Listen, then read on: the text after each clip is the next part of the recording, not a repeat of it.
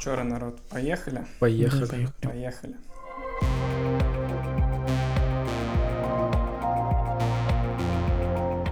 Всем привет, это подкаст «Мимо крокодил». Мы снова с вами, и в ваших ушах сегодня Денис. Всем привет. Егор. Привет. И меня зовут Кирилл. Сегодня обсуждаем такую тему, как э, синдром самозванца и как она есть э, в работе со стороны дефенса и стороны офенса. Как мы это ощущаем? Ребята, у вас какая на этот, на этот счет есть история? Э, наверное, основная история про то, что я не до конца понимаю, плохо это или хорошо. То есть, с одной стороны, это такая негативная мотивация, которая позволяет тебе делать что-то лучше, больше, круче, потому что такой, типа, блин, я недостаточно много знаю, надо пойти почитать. А с другой стороны, конечно, непонятно, как это хорошо влияет ли на производительность, потому что ты такой вечно в стрессе, ты такой, а, они сейчас придут, а я все еще не почитал, а я домашку не сделал. Вот. И как с этим воевать, наверное, непонятно. Ты же, когда вот что-то не почитал и что-то не подготовил, это тебе, скорее всего, не хватило времени, да, или не хватило понимания того, что, что нужно сделать. Подразумевается, что ты вообще эксперт. А эксперты, ребят, такие, они знают все. К ним можно прийти за любым вопросом, и за ровно то количество времени, которое мы сами оценили, они это сделают. Это как на Твиче. Если ты какую-то игру проходишь, то всегда появится эксперт в чате, ну, там, условно, который знает все и, и рассказывает тебе, что ты делаешь все неправильно. Пасхалку пропустил. Да, ты, да ты, не, ты вообще не так играешь. Да, как называется, backseat gaming, да, по-моему? Вот это так backseat working, типа ты не работаешь, но сидишь сзади и говоришь, типа, да ты все не так делаешь, не, широкую, я, широкую. Я думаю, если бы программировать на Твиче, на стриме, то ты очень много нового себе узнаешь. А я это, кстати, делал. Я бытность свою молодым студентом в Unity пытался игрушку делать на шарпах, типа писать с навыком моего шарпа примерно никаким. И вот на 30 своих зрителей я еще на старой платформе SK2 TV такая была. Русскоязычная. 30 это круто. Ну и получается, что в этой ситуации, про которую Кирилл говорит, как раз ты являешься этим экспертным экспертом, к которому приход... приходишь не ты, а приходит к тебе, да? Да, ну то есть ты должен что-то как-то успеть сделать, ты стараешься и ну как-то выполнить этот запрос, этот квест, найти э, все необходимые параметры, чтобы все это сделать. Но бывает реально объективно там не хватает времени, или ты просто переоценил свои возможности. Ну вот реально переоценил. И тогда тебе кажется, что блин, э, вроде меня попросили, и я вообще тут на зарплате, и вообще должен все это делать, но я вроде как не справился. Задай ситуацию, как, э, какой-нибудь пример. Слушай, ну вот, например, там с пентестерами у тебя приходят какой-нибудь чувак, и у него там офигевших размеров облако, которое он хочет посмотреть. Или или офигевших размеров. Не так много облаков вообще-то находится в русскоязычном сообществе. Да. А, эту часть вырезаем, да? Не знаю. И чё? Ну, например, просто приходит чувак, у которого огромная какая-то инфраструктура, там куча серверов, не знаю, э, виндовых, линуксовых, там все как-то между собой связано, какие-то все модные новые технологии, всякие оркестрации, всякие SDN, вообще там все что угодно назови. Ты должен это посмотреть, и там приходит чувак mm-hmm. какой-нибудь ЦИСа, который, ну, в принципе, понимает, что происходит, но у него требования максимально абстрактные, и ты стараешься их как-то подробнее расписать. Но обычно выходит так, что ваши ожидания не сильно друг с другом смачиваете. То есть он хочет всего и сразу за это время, а у проект уже как бы продан, и вот он тебе передан, и ты обязан это принести. Тебе приходится соответствовать каким-то ожиданиям, приходится вот в это время упираться, в эти задачи упираться. Ты все равно приносишь там какой-то результат, вот он готовый, но кажется, что блин, можно было бы еще, ну, еще круче. Вот я... Не, ну погоди, все же эти задачи ты сам опровишь, сам ставишь время, нет, за которое нет, ты эти все задачи ты вот, будешь. Э, ну, со стороны типа пентестера ты не ставишь себе время. Время вы согласовываете там очень условно на техническом звонке, а продается пентест на продаже, в которой ты mm-hmm. не участвуешь, и ты не обладаешь теми вводными, которые говорили в самом начале.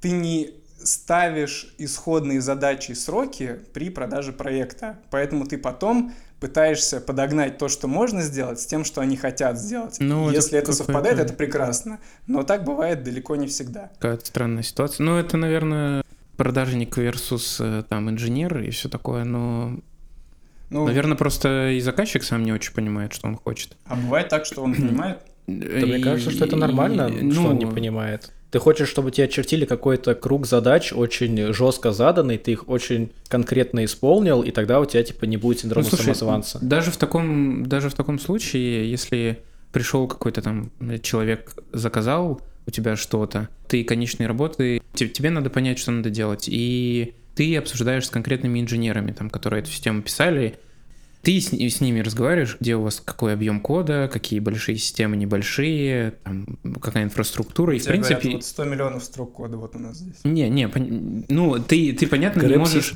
не можешь э, смотреть э, все 100 миллионов строк кода. Ты выделяешь какие-то самые важные вещи, которые тебе надо посмотреть, блоки там. Любая такая абстрактная задача все равно разделяется на более мелкие. Ты из этого уже, ну, строишь то, сколько ты можешь заложить на это времени. Ну, это вот мне так кажется. Понятно, обычно всегда так и бывает. Блин, классно, кто-то пришел, надо сделать клево. Чтобы сделать клево, нужно разнести это клево на много мелких шагов. Ну, кажется, что всегда можно сделать еще круче. Не, это да. И вот от этого ты страдаешь. Мне кажется, что не надо тут. Ну, то есть любую задачу можно сделать круче, все верно. Так тебе же не надо сделать ее идеально. Тебе надо сделать ее выше какого-то порога допустимого. И ты просто справляешься с этой задачей, и у тебя тогда все хорошо. Тогда ты можешь решать какую-то другую задачу. Тут же тоже история про то, что ты можешь закопаться в задачи, сделать ее прям супер-супер-супер классно, но тебе придут другие ребята и скажут, что ты тратил на нее там миллиард часов времени, не сделал две остальные. Лучше бы ты сделал две средненько, чем вот тут ты сидел мастерпис какой-то генерил, а продукту не нужен мастерпис, продукту надо что-то, что удовлетворяет там базовым критериям. Как, как история про бизнес, да? Тебе не нужна самая красивая кнопка в Рунете, тебе нужна кнопка достаточно красивая, чтобы на нее нажали. Когда мы об этом говорим в виде там разбить задачу или сделать задачу хорошо выше уровня, не идеально, это ведь все какие-то относительные показатели, ну, очевидно. И мы сами оцениваем, насколько их выполнять. Ты сам себе ставишь эту планку, и кто-то ставит эту планку, бывает там слишком высоко, и люди считают, что, блин, можно было бы доработать, или там я просто э, переоцениваю свои возможности. А кто-то ставит ее ниже и такой, блин, вот сделал все, что хотел, и еще и сверху осталось на сдачу что-то поделать. Вообще прекрасно. Просто, мне кажется, ты про разные вещи немножко говоришь в плане... Одна история, когда на тебя приходит какой-то заказчик и давит, вроде то же самое, тебе задачу поставили, тебе надо ее сделать. А другое дело, когда ты, ну, наверное, нам всем ближе, когда ты вот ты как инженер пришел, а, не знаю, пусть ты сам себе задачу поставил. Мне кажется, лучше такую ситуацию рассматривать. Ну, типа, ты сам себя контролируешь, Да, Никто тебя не давит, потому что тут немного... Начальные условия совсем разные. Вот, а когда ты э, сам себя переоцениваешь или недооцениваешь, мне кажется, лучше про это поговорить, потому что тут э, попроще. Тут явно, явнее видно синдром самозванца, когда ты переоценил свои силы или недооценил свои силы. Ну вот у тебя часто бывает так, что тебе кажется, что надо еще что-то знать, надо бы еще подготовиться, надо бы еще что-то поделать. Какой-то ожидаемый уровень от твоей работы, он как будто бы выше, чем твои знания на текущий момент. Так всегда. Ну, ты растешь как специалист, занимаешь более ответственную позицию, на нее более жесткие требования, тебе опять надо расти. Иначе как? Ну, то есть мы можем прямо сейчас пойти, Ну, просто ты знаю, в этой гонке можешь себя комфортно чувствовать, не- а можешь страдать. Так это же гонка. В гонке комфортно чувствовать себя очень тяжело. Это соревновательная... Ну вот есть люди, история. которые соревновательный аспект, вот конкурентный аспект, для них это просто их э, родная составляющая, их родная среда. И для них нормально. Но для тебя ты такой опять думаешь об этом, что елки-палки, как так, я мог бы сделать еще что-то. Нет, у вас не бывает таких проблем? Не Нет, бывает конечно, проблем? бывает. Ну, то есть, мне кажется, синдром самозванца для IT это, наверное, одна из основных вообще историй. Все всегда про него рассказывают, про него вспоминают, говорят, как они от него страдают, что и разработчики, и админы, и, естественно, безопасники. Мне кажется, безопасников это чуть острее, потому что шире круг задач, соответственно, сложнее в этом круге задач лучше ориентироваться. Вот, может быть, ошибаюсь, но все равно, особенно вот в offensive, когда ты работаешь, тебе приходит клиент, говорит, у нас вот такой стек технологий, э, нам нужно, чтобы вы в нем разбирались. Ты такой, очень клево, что у вас такой странный стек технологий, конечно же, у нас никто в нем не разбирается, но разберется. А продаетесь вы как эксперты. И это нормально, но как бы ты сам перед собой начинаешь думать, типа, а насколько я должен разобраться, чтобы вообще считать, что я в этой Это, технологии это ты- разбираюсь. мне кажется, в офенсиве, наоборот, попроще, потому что в дефенсиве у тебя намного больше стек, ну, то есть в одной команде одно, в другой команде другое, и ты изначально заходишь, решая задачу, к людям, которые лучше тебя знают, ну, вот этот весь стек, потому что они его там разрабатывали, они с ним работали, а ты как бы пришел со стороны, и тебе нужно решить задачу. И вот тут такое столкновение получается. Есть люди, которые очень хорошо понимают в том, что они делают, и ты с ними должен взаимодействовать, чтобы решить поставленную свою задачу. Вот как ты, кстати, вот в эту связи э, вопрос, как ты а, оцениваешь, когда тебе нужно спросить? Вот ты тебе дали, допустим, участок кода, который ты должен просмотреть. Mm-hmm. Участок кода большой, mm-hmm. и ты документацию прочитал в какой-то мере. Ну, обычно нет документации. Обычно нет документации. Но представим этот вот самый идеальный модуль, в котором каждая строчка подписана, и переменные нормально называются. И вот когда ты ставишь себе границу, что да, времени-то немного. Но пора бы уже пойти спросить. Или надо было с самого начала спросить, а насколько надо глубоко? с самого начала спросить всегда. Слушай, я... Не, смотри, если это идеальная ситуация, про которую ты говоришь, то э, зачем спрашивать? Можно самому прочитать, посмотреть, ну, если реально все описано. Так, а ты же сам сказал, что стек технологий серьезный. Там enterprise разработка, не, там если миллион доста... абстракций. Если достаточно подробно расписано, и это не какая-то супер запутанная история, где у тебя класс от класса на классе наследуется. Вот такая история. Это, ну тогда да, тогда сложно. Мне кажется, всегда а, спросить. Ну я обычно, если я, если я не очень понимаю и понимаю, что мне надо много времени потратить, я просто спрошу и все. Ну типа чувакам не влом будет мне ответить обычно не, так. Они а насколько глубоко помогают. надо у них спрашивать? Вот на, нас, вот сколько надо наседать над ними, чтобы тебе объяснили все? То есть ты же доходишь до Ну тебе не уровня? надо все. Ты же имеешь право задавать вопросы. Тебе ответят на те вопросы, которые ты задашь. Не надо там закапываться в реализацию. Ты должен просто понять, кто вообще там, кому пересылает данные, кто их хранит. Я понимаю, я, я говорю, где вы ставите эту границу, когда уже, слушай, не, ну это я должен знать. Я вообще-то тут на позиции работаю такой уже, на сеньоры, там, медла, я уже должен понимать эти вещи. Как вы ставите границу, когда ставите вопросы уже западло? Не знаю, лучше всегда приходить как самый тупой. Ты приходишь как самый тупой, от тебя нулевое ожидание, ты можешь дать любые вопросы, тебе объяснят. А еще очень хорошо, когда ты безопасник, ты можешь а, дать людям понять, что мы не выйдем из комнаты, пока безопасник не поймет. И люди начинают приходить к мысли, что в их интересах чтобы ты понял. То есть не кидаться в тебя ссылкой на конфлюенс, который у тебя нету доступа, а реально говорить, типа, а вот... Очень странная история. Confluence, который нет доступа? Да, для безопасника. Ну, там на local Не, ну почему? Это же нормальная история, когда у тебя минимальные привилегии. Не надо прям сейчас для работы. Не, не, да, это разделение доступа, да, все правильно. Так что у меня там вообще много ну, Это метод, метод активного допроса, да, с разработкой вот такой. А, ну, то есть, да, ты должен э, дать понять разработке в первую очередь, что они заинтересованы, чтобы ты понял и чтобы ну, мог да. дать корректное решение. Потому да, что в безопасности ты не можешь сказать, типа, что делаете? Нормально все делаете? Ну, смотрите у меня и уйти. Всегда накосячат. Это не злой умысел. Это просто как работает вообще мир. Поэтому, ну да, ты всегда спрашиваешь, спросить за всегда очень хороший шорткат. Понятно, понятно, может кто-то начать там нервничать, да, что-то ты много спрашиваешь, что-то столько спрашиваешь. Но... Ну, то есть ты, ты сам в первую очередь начнешь нервничать, типа, что ты, может быть, действительно понимаешь, как это работает, представляешь, но в целом, но вот конкретная реализация тебе вызывает вопросы, и ты борешься между желанием пойти прямо сейчас спросить и узнать, и тем, чтобы, например, там посидеть, разобраться и потратить на это там день-два. А время ограничено, понятное дело, у всех. И вот ты решаешь для себя этот выбор, что ты способен ты разобраться, или ты не до конца понимаешь, в какую сторону двигаться. Я больше вот к этому. Я считаю так, что не влом спросить вообще никогда. А, но нужно ловить эту грань. Если это что-то настолько простое, что ты можешь потратить типа 5-10 минут и в этом разобраться самостоятельно, не задавать глупых вопросов, а лучше вместо этого глупого вопроса задать что-то более э, ценное для тебя, ну, что тебе потом поможет решить твою задачу. Вот, чтобы не, вы, не выглядеть глупо. Ну, то есть ты пришел, задаешь глупый вопрос, хотя ты мог, э, в общем, 5 минут поресерчить и понять, э, что тебе это спрашивать не стоит.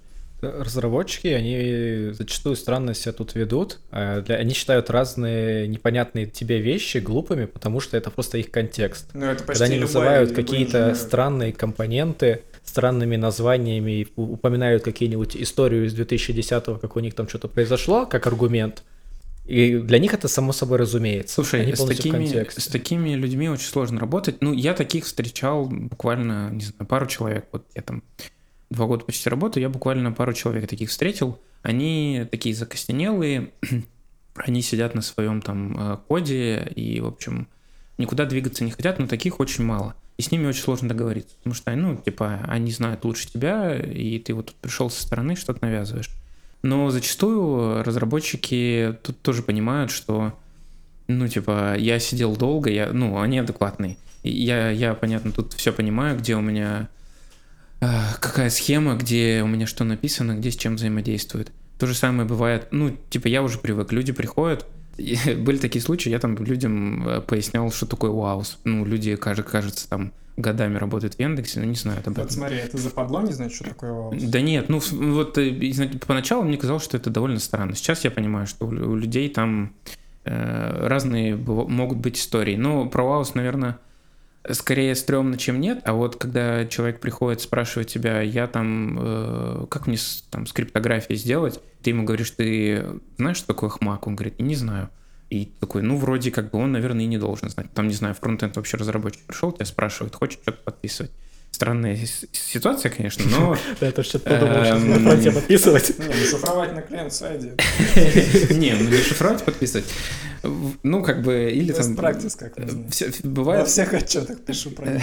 Всякое разное бывает, и как бы такую историю не стрёмно объяснить, как бы я понимаю, что, может быть, это э, ощутится странно, но в целом ты человеку донесешь, и он уже будет знать, и, в общем, будет, знаешь, такой его там начнут, например, в своей команде что-нибудь спрашивать, там, зайдет разговор про хмак, и он такой, опа, мне безопасники объяснили, я уже все знаю. Ну, то есть э, лучше так, чем э, застремать человека и сказать, что вот, ну как так? Ну, это никак Застремать вообще нельзя. Тут проблема в том, что если один раз застремал, в следующий раз тебе уже не придут. Да, а ты, к да. сожалению, не можешь себе позволить, чтобы к тебе не приходили за советами.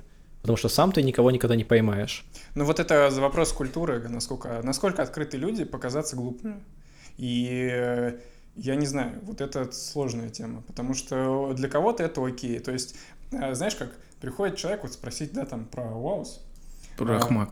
А, а он, например, э, ну, какой-то сильный бэкграунд имеет, я не знаю, там, в развертывании кластеров, ну, условно. То есть он знает, что в нем вот есть э, знания, которые серьезным уровнем проработаны, вот эту часть он не знает, и со понимание того, что есть штука, в которой он хорошо понимает, дает ему вот этот внутренний стержень, чтобы спросить какой-то соседней темы. Mm-hmm. И, и типа чувствовать себя нормально. Да, я про это не знаю, но когда ты про кластера будем говорить, я тебе вообще все объясню. Я тебе все так объясню, что ты про свой хмак забудешь. А для тех, у кого ну вот нету какой-то такой серьезного пласта знаний в чем-то, ты боишься этого сделать, ты не уверен в себе спросить, потому что такой, блин, а может быть это входит в ту базу, которую я должен знать, а может быть и нет, непонятно. Ну, это стандартная история с самозванцем. То я то, вот я про то, что говорил, надо подготовиться. Всегда я выбираю, э, что спросить. Ну и, и все равно даже там подготовившись, все равно можно задать глупый вопрос. Казалось, что там ответ лежал вообще на поверхности, там, let me Google for you, ну, условно. Ну, все равно бывают там проколы. Есть еще такой вопрос, раз мы говорим про самозванцев и все остальное. А, мы же все себе ставим какие-то ачивки. Как мы себя видим в будущем? Потому, вот, то есть мы себя видим в будущем там круче специалистами, а круче специалистами мы как-то это детализируем. Например, это может быть, там, не знаю, ты больше денег зарабатываешь, у тебя должности mm-hmm. выше, у тебя там на, на хакеровании рейтинг выше, у тебя сертификатов больше, у тебя, ну, я не знаю, выступлений больше, чего угодно. Mm-hmm. И как вот вы справляетесь с тем, когда вот есть люди, которые, например, за небольшой промежуток времени добились того, чего вы хотели, а вы смотрите, что ваша цель, например, там через год сделать, а чувак это сделал через полгода. Или вот он выстрелил как-нибудь, э, и вы можете чувствовать себя не очень хорошо, потому что, блин, вроде тоже пахали, вроде все делали нормально, но что-то как-то вообще не так идет круто, как у него. Вот в этот момент нету синдрома самозванца, что, блин, может быть, я вообще не так хорош, как о себе думаю, и как мои, мое начальство и люди, с которыми я работаю. Ну, в любом случае обесценивать свои достижения не стоит. Ну, в, в том плане, если ты не работал, да, могут быть вопросы какие-то у тебя самому к себе. А если ты работал точно так же, как тот чувак, но, например, не достиг той цели, может быть, ты просто меньше времени на нее тратил, но зато в других аспектах ты стал больше, ты вырос, В общем, тут как бы А как вот голову пеплом давать? посыпать не стоит в любом случае.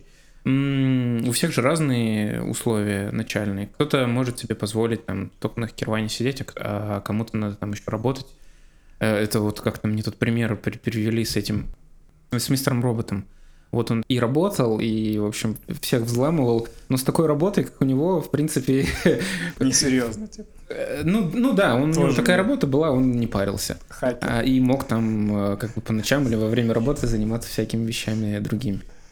На самом деле у меня в таких ситуациях обычно просто включается какая-то дополнительная мотивация. То есть у меня это работает позитивно. Ну как позитивно? У меня негативная мотивация, что э, зависть какая-то появляется, естественно. Ты такой типа, блин, я общался с этим человеком, он не умнее меня. Почему он делает, а я не делаю? Вот. Вот, это А, прям, давит же. Ну да. То есть, когда ты понимаешь, что это там э, легко воспринимать, что там есть какой-нибудь Лионель Месси, да, и он там где-то богом рожденный, и вот у него там сколько, в Все 25... таски в Джерри закрыты. Да, да. А а ты типа тут. Потом, когда ты сталкиваешься с человеком, который в твоем окружении, с которым ты общаешься, он что-то не знает, ты что-то не знаешь, вы ну, понимаете, что вы, в принципе, примерно одного уровня, примерно одинаково там оцениваете какие-то вещи, а потом он завтра такой хоп и в Сингапур. Вот, Ага, условно Так, говоря. так, так. так Э, ты себя оцениваешь, да? Ну, я, конечно же, шучу, но все равно, как пример. Э, И начинаешь думать, типа, ага, а почему вот он не стремается так развиваться, почему он не стремается там идти к каким-то целям, а я вот сижу и думаю, что надо еще что-то прочитать. Еще без пяти книжек прочитанных в Сингапуре меня насмех поднимут. Ну, Ну да, такое есть. Да, да, вот и вот как и в этот момент кажется, что у меня наоборот включается, типа, пофиг пляшем, ну, сейчас попробуем, ну, давайте, потяну, не потяну, не потяну, что, я всегда могу откатиться, потому что если ты откатишься, ну, Мгм. ничего плохого не произойдет. Мы как бы айтишники и большая часть с нормальной головой. И тут не приходится думать над тем, что если я вот тут какую-то карьерную цепочку вдруг сорву, то я больше никогда не восстановлюсь, это по мне ударит, и там вся моя жизнь свернется. Да? Это не университет, после которого надо идти в армию, если ты не сдал экзамен. Ты как бы, окей, не сдал экзамен, понял, что тебе, может быть, чего-то не хватило, получил какой-то дополнительный опыт, э, либо наоборот там вылез на какую-то высоту, которая считал, что недостижима, и, может быть, действительно к ней не подходил, но посидел, попритирался, сама, само окружение, в которое ты себя поставил, оно тебя вытащило на необходимый тебе уровень. Потому что на тебя давили, на тебя ожидали, ты под это подстраивался и подстроился так, что теперь для тебя это комфортная среда. То, о чем ты говоришь, еще, мне кажется, напоминает э, историю о том, что мы, понятно, все по-разному толерантны к ошибкам и неудачам. И, очевидно, чем больше пробуешь, тем лучше получается. Просто количество в качество уходит. Но вот вопрос, знаешь, может быть, еще культуры и среды, в которой ты работаешь. Например, как они относятся к тому, что ты там э, прочитал, не знаю, не очень крутой доклад. Вот доклад не про 0 day, короче, в Huawei, а доклад про ну, там, не знаю, какой-нибудь забавный кейс там с РФ или что-нибудь еще проще, там, какие виды XSS бывают, знаешь, и ты просто попробовал вообще выступить. Может быть, к себе отношение, например, там, не знаю, в российском комьюнити, что, ну, что это за доклад? Ну, серьезно. Ну, надо, Да доклад нет, должно ну, быть что-то такое э. Да не, в смысле, просто если ты ты... ЦФП? Да, если ты ЦФП прошел, то, в общем, ну как, А без тебя взятки гладкие. представим, ну, как. что его нет, просто там девкон условно. Так и чё, тут нет Ну, же никакой и скажу по проблемы. секрету, в DevCon тоже есть ЦФП. Мы выбираем, что, ну, Хорошо, представь, что вообще нет ЦФП. какое оно. Мини. Ну, нет CFP, это вот у нас подкаст. Нас никто не выбирал, но мы все равно говорим. Вот. Э, Да, кажется, тут нет никакой проблемы. Плюс э, это просто твое восприятие. На самом деле, ты пришел этот доклад, он был полезен куче людей, куча людей что-то новое узнала или над чем-то задумалась, а, пересмотрела как под другим углом эту задачу, под тем углом, который, под которым ее видишь ты. А два чувака, которым завидно, что они- прочитал доклад ты, а не они, хотя они все это знают, Да, напишут вот- тебе вот в комментах, типа, ну, вообще-то там есть еще 15 вектор, который тоже может сработать. Че это его То нету на ты смотришь слайдах? презентацию, И... смотришь да, презентацию а, и видите, такой, какая-то такое. Типа, Не, не, я не про то. несерьезно. Это, короче, зависит сильно от того, э, для кого ты хочешь доклад читать. Если ты хочешь читать доклад для супер крутых чуваков, и тебе говорят, что не очень, то, наверное, по делу. Если ты хочешь э, на, ну, на массовость работать, понятно, ты там в первом случае читаешь какой-то доклад, который поймут, там, не знаю, 10 человек, а во втором, там, не знаю, в Твиттере там тысяча человек э, твой доклад э, прочитает, посмотрит, ну и, в общем, уровень этих людей может быть сильно отличаться, да, от, от, пер, от первого, от первой Смотри, ситуации. а, Поэтому как бы тут все зависит от Вот ну, смотри, как ты пример. А, допустим, у тебя есть понимание, что куча разработчиков не знают, что такое HMAC, и там редко его используют, когда, Мгм. по идее, им бы он был полезен. Мгм. И они крутые разработчики, как ты уже Мгм. говорил, это нормальная ситуация. Мгм. Нормально ли прочитать им доклад про HMAC и как его использовать в разработке на большую аудиторию крутых разработчиков, хотя ты на самом деле ИБ-специалист, для тебя это тривиально. И ты знаешь, что какие-нибудь ИБ-специалисты могут там начать, типа, кто это тут у нас HMAC не знает? Что это мы рассказываем про Да, второй да, курс университета? Ну, да нет, нормально, абсолютно нормально. Ну Э, вот, поэтому Я непонятно, согласен с вами, люди, ну как бы, как про то, ни что- говорил, люди в большинстве своем разработчики адекватные. Просто они иногда бывают там, когда что-то делают, не очень сильно задумываются, а, ну, как, как это может выстрелить. Для этого есть ты, там, ты можешь об этом подумать. Понятно, ты привлечешь разную аудиторию. В компании есть там разработчики, там, суперсеньоры, которые об этом уже знают, или, может быть, не знают. Есть там вообще студенты, которым это будет супер интересно, они скажут, что вот безопасность клевая, она нас научила новые штуки, там, ну, в общем, awareness, или даже, наверное, не awareness, ну, вообще, вот обучение такое техническое, это хорошая часть. Кажется, базовый, сильно упрощенный подход, который вполне себе подходит, это ты просто смотришь на себя в прошлом, и ты такой, я прожил там, ну, там 25-30 лет, и все еще на плаву. Наверное, я достаточно адекватен, чтобы пробовать себя там в выступлениях, в чем-то еще. Ну вот, такое. может быть, просто завышенный уровень этого всего. Вот э, я себе так это вижу, что комьюнити людей, в котором ты э, живешь и работаешь, у них есть определенные ожидания от э, уровня докладов, которые они будут смотреть. И это влияет на две вещи. Первое, что доклады ниже какого-то уровня, скорее всего, не проходят и остаются хорошие доклады. А вторая сторона этого вопроса в том, что люди, которые пробуют, они боятся пробовать, потому что недостаточно хороши. И для кого-то это работает прекрасно. Они пашут, они читают, они пробуют, пока не дойдут до того самого первого уровня. Но все те люди, которые могли бы попробовать и которые вот не так же замотивированы, они все отсекаются. И это вот как раз похоже на то, о чем мы с вами в Бакбаунте когда говорили, что типа вот это, помните про там репорт «Ей, я was awarded» там 150 Мгм. долларов за маленькую ерунду, и типа насколько это круто, не круто. И мне кажется, что поправьте, если я не прав, что Да. у нас вот в России э, вот этот уровень довольно высокий, и из-за этого у нас доклады вообще очень неплохие. Но те, кто хотят пробовать, они, может быть, обходят стороной. Я не знаю, как по миру. Понятно, там есть какие-то определенный пласт людей по миру, которые всегда выступают, всегда делают крутые доклады. У нас там условно тоже комьюнити состоит, есть какой-то пласт людей, которые в основном обычно выступают постоянно.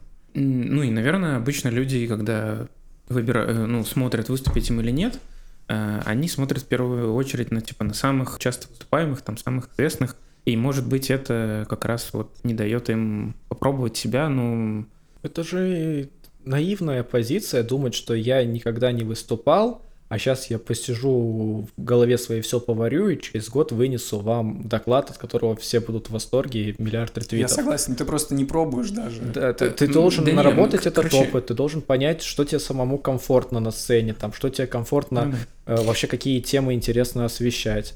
Мне кажется, что эм, как бы это знаешь, как так же, как с любым видео на Ютубе там или со стримом. У тебя, как у слушателя, ну если ты там такой критик, э, у тебя всегда есть выбор, ну не слушать этот доклад. М, Этот человек, который попробует, э, его доклад все равно соберет какую-то аудиторию. Кому-то это будет интересно. Может быть, там 10 самым крутым людям э, будет неинтересно, потому что они это уже знают. Там, ну, в общем, не знаю, мне кажется, это такой... Вопрос вот отношения компас. всех, всех, всех тех, кто понимает этот доклад еще и знает все его содержание еще до его начала, и что они думают в целом о нем, и как это, как они вот помогают тем, кто хочет начать, или не помогают. Но с другой стороны, смотри, если э, вот эти люди, которые все понимают, они послушают твой доклад, и, например, какая-то одна мини-деталь для них будет неизвестна, ты про нее скажешь, они респектнут тебе, скажут, вот «О, не факт, это прям э, такой... Да, это- типа они такие остушуются, это скажут, да я все это знал. Да, Ну да, типа так? такой, ну вот Ну, это было знаю. интересно, а в Да. остальном... Скорее всего, если ты захочешь Да рассказать доклад, который интересен там топ-10 специалистов, то это будет очень то- бестолковый доклад для всех остальных, потому что это будет доклад, Да, который да. будет какие-то очень тонкие аспекты с э, очень большой детализацией внутри какого-то контекста, который подразумевается, что все уже знают, и всем и так понятно, что вот по-другому тут нельзя, поэтому вот так вот строим. И получается, ну да, ты какой-то у тебя тут баланс между тем, насколько ты можешь э, сложно техническую часть закрутить, и сколько ты хочешь, чтобы люди вокруг тебя понимали. Тема докладов вообще это отдельная тема. Согласен. Да. Еще про синдром. Часто синдром можно лечить с помощью там собеседований. Э, Я часто собеседование не провожу, но там раньше проводил, и очень часто было так, что ты на собеседование приходишь, вроде чувствуешь себя самозванцем, спрашиваешь человека, и ну, иногда приходят такие довольно странные чуваки, и, в общем, отвечают довольно странные вопросы, хотя ты можешь какие-то тривиальные именно для безопасника вопросы задавать. Вот, и это как бы лечит, и непонятно, в общем, люди... Это просто то ли чуваки такие просто странные пришли, то ли это ну, нормальная ситуация, что кто-то может не знать то, что знаешь ты. Пришли хелспоинтов тебе накидать, чтобы Егор, все нормально, все хорошо. Ну, типа Посмотри на нас, Егор, ты красавчик. Ну, не-не, почему про меня? Я сейчас не провожу собеседование, но вот раньше я такую ист- историю видел. Может, вы сейчас собеседуете, и меня... так и есть. Я просто от своих коллег слышу, иногда там какие-то вопросы бывают, э, ну, нестандартные ответы, или, например, условно, вопросы, когда тебя разработчик про Хмак спрашивает, вроде как бы, Я когда раньше проводил много собеседований, мне часто высказывали, ну, коллеги, что, что я жищу на собеседованиях. А я вот, видимо, очень плохо понимаю эту грань между тем, что VB считается advanced левелом и что само собой разумеется. Мгм. Очень хороший вопрос. Ты там просишь человека на листочке нарисовать XSS-вектор, какой-нибудь там ну, контекст ему рисуешь, такой типа, ну а что, вот если у тебя XSS будет, как ты из контекста выйдешь, условно говоря, и народ такой типа, не знаю, SVG unload не подойдет, это не, братан, не подойдет. Вот. И потом, и вот это уже advanced level или не advanced, или само собой, что человек, который слышал про XSS, должен понимать, как она работает, а не то, что ты везде пихаешь вектор. Ну, это тривиальный пример, но все равно. он довольно хорошо иллюстрирует то, что ты не знаешь, где грань. И для самого себя ты тоже не знаешь, где грань в своих знаниях. Нормально это или нет? Вот я там медлом сеньором работаю. Вот я должен знать про основы алгебраической геометрии, чтобы понимать в криптографии, или не должен? Или тоже те же самые XSS. -ки. Должен я понимать там, как э, можно санитайзить там на клиент-сайде какими библиотеками, какие методы есть э, на каких фреймворках, или не должен? Мне кажется, это тоже одно из один из признаков синдрома самозванца, то, что все, что ты уже выучил, кажется тебе очевидным, элементарным, и что Мгм. любой другой мог бы это выучить там тоже за день.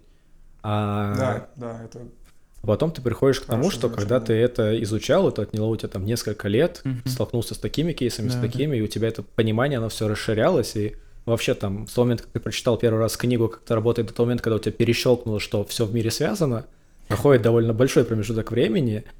Вот именно после того момента, когда ты понимаешь, что все в мире связано, ты эксперт, а не когда ты знаешь там пять хороших векторов, и три из них у тебя стреляют на бакбаунте.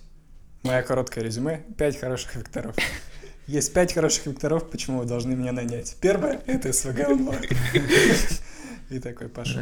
Наверное, тут проблема того, что люди приходят, им стараешься по уровню задавать вопросы, они там, ну, в резюме могут написать, что у них опыта, и ты вроде, исходя там, человек, не знаю, 8 лет работал где-то, ну, с опыта у него все 8 лет, и, и у тебя там, например, столько же, и ты автоматически начинаешь считать, что, наверное, он должен соответствовать уровню, который ты у себя в голове представляешь э, для этих 8 лет. Начинаешь его спрашивать такие вопросы. А, а может оказаться просто, что он, например, в этом контексте никогда не работал, у него вообще другие обязанности были, там, он лучше, не знаю, про все виды сикель-инъекты знает, а про все остальное не очень знает. Ну, то есть, э, обычно ты тоже просто строишь ожидания какие-то, исходя из резюме, а резюме обычно, ну, вот как бы такое.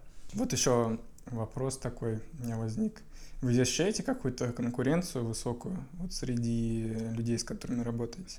Конкуренцию в смысле за, за то, чтобы выполнять работу как-то максимально эффективно, может быть? Э, В, Конкуренцию кома- за... в команде в своей или в- вообще в компании? Слушай, не обязательно в команде. э, Просто вот ты ассоциируешься с каким-то... У себя в голове ты ассоциируешь свои навыки с каким-то кругом людей, которых ты знаешь, с которыми ты когда-то работал, с которыми ты общаешься.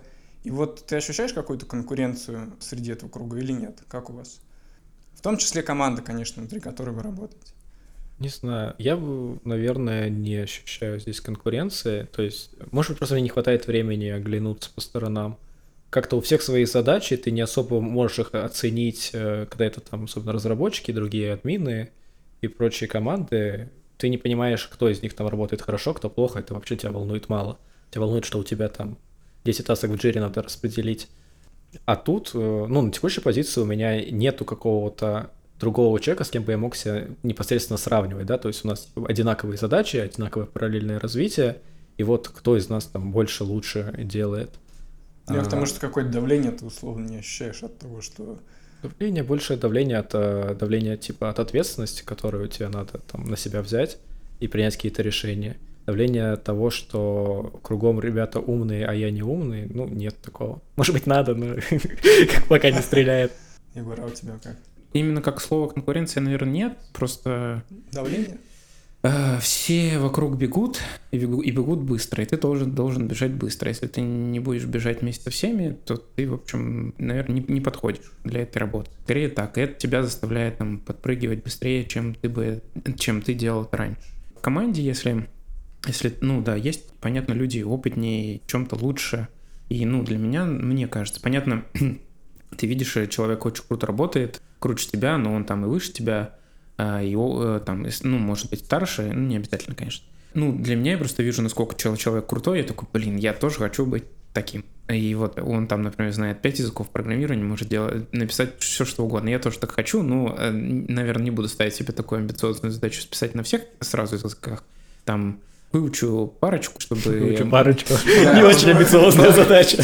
Ну, я имею в виду, там, не знаю, выберу для себя какие-то направления, Просто выучу парочку безопасности очень релевантно, потому что ты всегда встречаешь э, ну, да, на разных языках, тебе надо хотя бы примерно представлять, что происходит. Но углублюсь там в какой-то выбранный для себя стек, э, потому что тоже хочу такой по щелчку пальца захотел что-то сделать и нарисовал себе э, инструмент, который мне поможет бежать быстрее. Но это же на самом деле хорошо, да, то есть мы как-то негативно все это обсуждаем в том смысле, что вот все бегут, и я бегу, и это дискомфортно. Но это же, наверное, самый такой лайфхаковый метод, как можно развивать себя как человека. Не, не обязательно сверх... ведь. Ты же можешь от этого получать. Кто-то хорошо растет под высоким давлением, а кому-то нужна свобода и маленькое давление. Mm-hmm. И это у всех людей по-разному. Кому-то нравится вот этот высокий темп, высокий прессинг больших компаний, больших корпораций, где все поставлено просто как один большой часовой механизм, а кому-то нравится маленькая уютная компания, в которой он будет делать свои исследования или все что угодно, и ему от этого лучше. Ну, вот тут мы ну, уже к философии тобой. переходим. Что значит лучше, да? То есть, если человеку комфортнее, и он там не гонится за какими-то амбициозными целями, или, да, там вполне его текущие там возможности покрывают его потребности. Ну, все идеально, да. Наверное, тут не надо себя лишний раз заставлять куда-то двигаться. Но если ты считаешь, что ты можешь там больше, лучше, сильнее, то тогда, ну как, хочешь быть боксером, иди тренируйся с боксерами. Это вполне логично. Mm. Ты не можешь там сидеть на диване и думать, как я буду делать удары влево-вправо. Ой, ладно, какой-то этот пацанский паблик. Отписываешься? Да не. Что-то я хотел сказать, ты меня сбил ты своими пацанскими цитатами. Сейчас. Видишь, пацанские цитаты. Короче, не попробуешь... Я тоже хотел сказать пацанскую цитату. Не попробуешь, не узнаешь. Ты всю жизнь там работал в ламповой компании, никогда не знал про, про там, быстрый бег. Может быть, это то, что тебе надо, а может быть, нет. Может быть, знаешь, у меня возникла такая мысль, ребята, что типа это может э, нужна такая периодичность, вот именно такая, что э, ты какой-то начал компании там свободной или наоборот более жесткой по uh-huh. там, уровню, по темпу бега, uh-huh. и ты должен вот чередовать одно с другим, чтобы отрефлексировать, понять, чему ты там учился на предыдущем и, и как бы ну, на предыдущем месте работы и осознать э, все те плюшки, которые у тебя есть сейчас. Да. И, вот, и вот циклично вот это вот такое дыхание условное из одной области давления в другой область давления, оно будет тебя закаливать это, максимально. Это очень быстро. важно вообще понимать, что ты хочешь, потому что если... Этот продолжает свой цитатник. Так а что не так-то? Да не, не. Я хотел, да, сказать, что очень важно, что, может быть, на хорошей работе ты не понимаешь, что эта работа хорошая, потому что ты там не, не понимаешь, что остальные вокруг тебя занимаются. Поэтому тут немножко походить по-разному. А вот какой должен быть цикл смены работы? Вот как, как надо, с какой частотой, как вы считаете? Раз в два года, раз в полтора года, раз в пять лет? Вот, Ну, ну, просто на ваш субъективный взгляд. не должно быть как-то от этого зависеть. Ну, Когда да. считаешь, что хочешь, тогда и надо. Разные знакомые говорят по-разному. Есть там разработчики знакомые, он там говорит год, типа норм. Вот я год поработал, и такой могу прыгать куда-то дальше, развиваться. Например, я там джун условно, и через год я пора- поработав джуном, могу перейти в другую компанию на middle а, потому что в этой компании перейти на middle а мне будет довольно сложно, а прыгнув в другую компанию, у меня поднимется э, сложность задач, там и, и зарплата, и все остальное, но я буду расти быстрее, потому что я буду работать как мидл, а не как джун. Слушай, ну это ведь он уже, значит, через год осознал, что может попробовать на что-то другое, Мгм. правильно? То есть какую-то ты все равно себе задаешь условно границу. Ну, то есть я к тому, что ты все равно какой-то себе Ну, даешь обратную связь. короче. Да, все субъективно. А, Я просто, например, вот у него такая позиция, эм, у HR там я слышал такое, ну, у рекрутеров, что не знаю, байка это или нет, что они видят, если человек, хотя, ну, наверное, нет, это правда, что если человек очень часто прыгает из компании в компанию, значит, скорее с человеком что-то не в порядке, а, ну, на одну и ту же позицию. А условно. насколько часто это? Я слышал про два года, но не уверен. Ну, вот ну, довольно мне долго кажется, Два года мне тоже кажется. Если ты косячный, то за два года тебя уже ра- ра- расползнают давно. Не-не-не, типа два года проработав, это норм. Ну, типа, вот, вот моя позиция, А, не мне меньше, кажется... не меньше. Да, типа, прор- проработав два года нормально. э, типа, а если человек полгода-год, э, я слышал, что рекрутеры напрягаются, когда такое видят, и я, в принципе, их понимаю. Бывает по-разному, там люди могли не сойтись, ну, понятно, ситуации разные. Но я считаю, что, наверное, два года, два-три года нормально.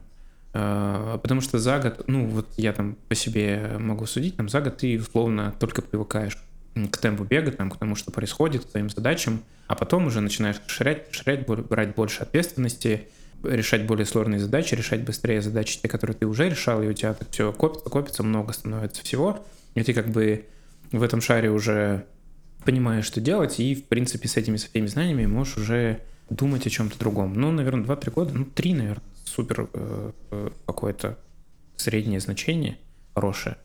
Все остальное... Я слышал Ну, еще и другую позицию про то, что ашеры не очень любят людей, у которых опыт работы на предыдущем там, месте там, 10-15 лет. Почему?